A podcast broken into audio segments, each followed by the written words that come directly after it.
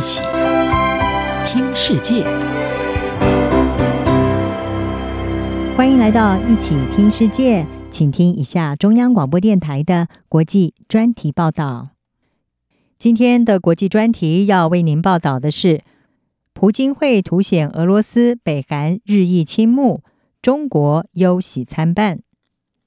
北韩领导人金正恩九月前往俄罗斯访问，并且和俄罗斯的总统普亭举行了峰会。而他此行被视为是俄罗斯在寻求北韩的武器弹药援助，北韩方面则是寻求技术援助来发展他的间谍卫星和飞弹计划。中国则没有直接参与这一场峰会。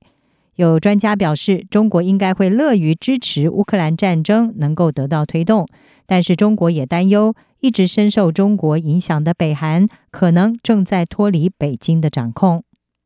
根据美国之音的分析，中国和俄罗斯这两个社会主义独裁国家，在寻求对抗美国和他的欧洲以及亚洲盟友之际，关系比以往是紧密。但是，同为社会主义国家的北韩转向莫斯科，可能会让北京感到金正恩好像找到了新的追求者。金正恩和普亭九月十三号在俄罗斯远东阿穆尔地区的东方太空发射场进行了峰会。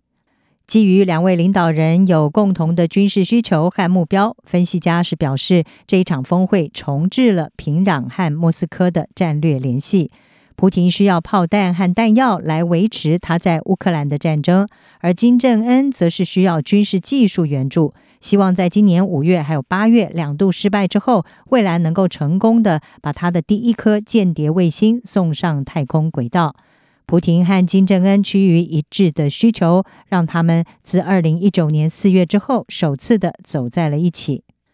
普京峰会的细节并没有公布，但是呢，两个人似乎暗示双方都会满足对方的需求，而无视国际的制裁和关切。在朴槿惠举行之前，普亭带着金正恩参观了东方太空发射场。普亭当时就暗示会提供金正恩一直尝试要取得的卫星技术，而金正恩在峰会之前则是说，平壤将会在俄罗斯对抗霸权势力的正义战斗当中和莫斯科站在一起。金正恩并且承诺。会对俄罗斯在乌克兰战争当中所采取的所有举措提供完全无条件的支持。美国国务卿布林肯对此已经警告，俄罗斯和北韩如果进行武器交易和技术合作，将会违反多项联合国安全理事会的决议。北韩和俄罗斯的密切接触，则是让中国的立场也备受关注。作为北韩主要的援助提供者以及最大的贸易伙伴。中国多年来对平壤有着相当大的影响力，但是美国之音引述专家的分析，北京现在可能感到忧虑，他不愿意平壤过于倾向莫斯科，甚至开始脱离北京的影响。前白宫武器管制与大规模毁灭性武器协调官沙摩尔是说，中国对于北韩和俄罗斯之间的军火交易可能是感到忧喜参半的。沙默尔说。一方面，北京希望普亭在乌克兰战争当中存活下来，因此他可能欢迎北韩军事援助俄罗斯；而另一方面，北京可能会紧张，俄罗斯向北韩转移先进的军事技术，将会加剧朝鲜半岛的紧张局势，并且强化美日韩联盟。专家们说，中国一直不愿意向北韩提供先进的武器技术，至少公开没有这么做。是因为北京不想为援助一个被排斥的国家而破坏它的国际形象，并且冒着和美国关系进一步紧张的风险。还有就是像俄罗斯一样，可能会走上被孤立的道路。研究北韩领导层的专家高斯他说：“中国日益想要成为世界强权，并且正在以全球性而不只是地区性的面向来思考。”他说：“北京如果在东北亚防务上做得太超过，会带来许多的负面影响，甚至可能会影响到北京所提出的一带一路倡议。”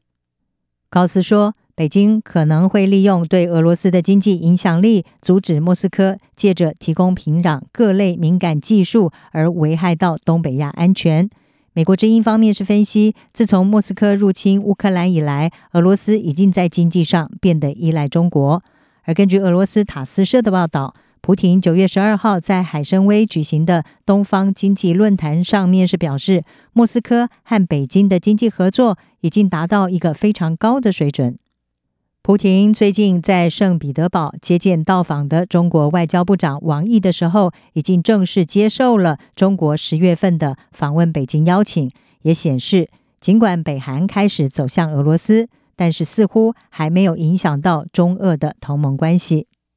美国国家安全会议前副国安顾问，目前是智库美国企业研究所的研究员库珀，他是说。尽管中国、俄罗斯和北韩之间可能存有分歧，但是这三个独裁国家要出现严重的分裂并不容易，因为这三方正越来越朝向对抗美国和他重要盟友的方向前进。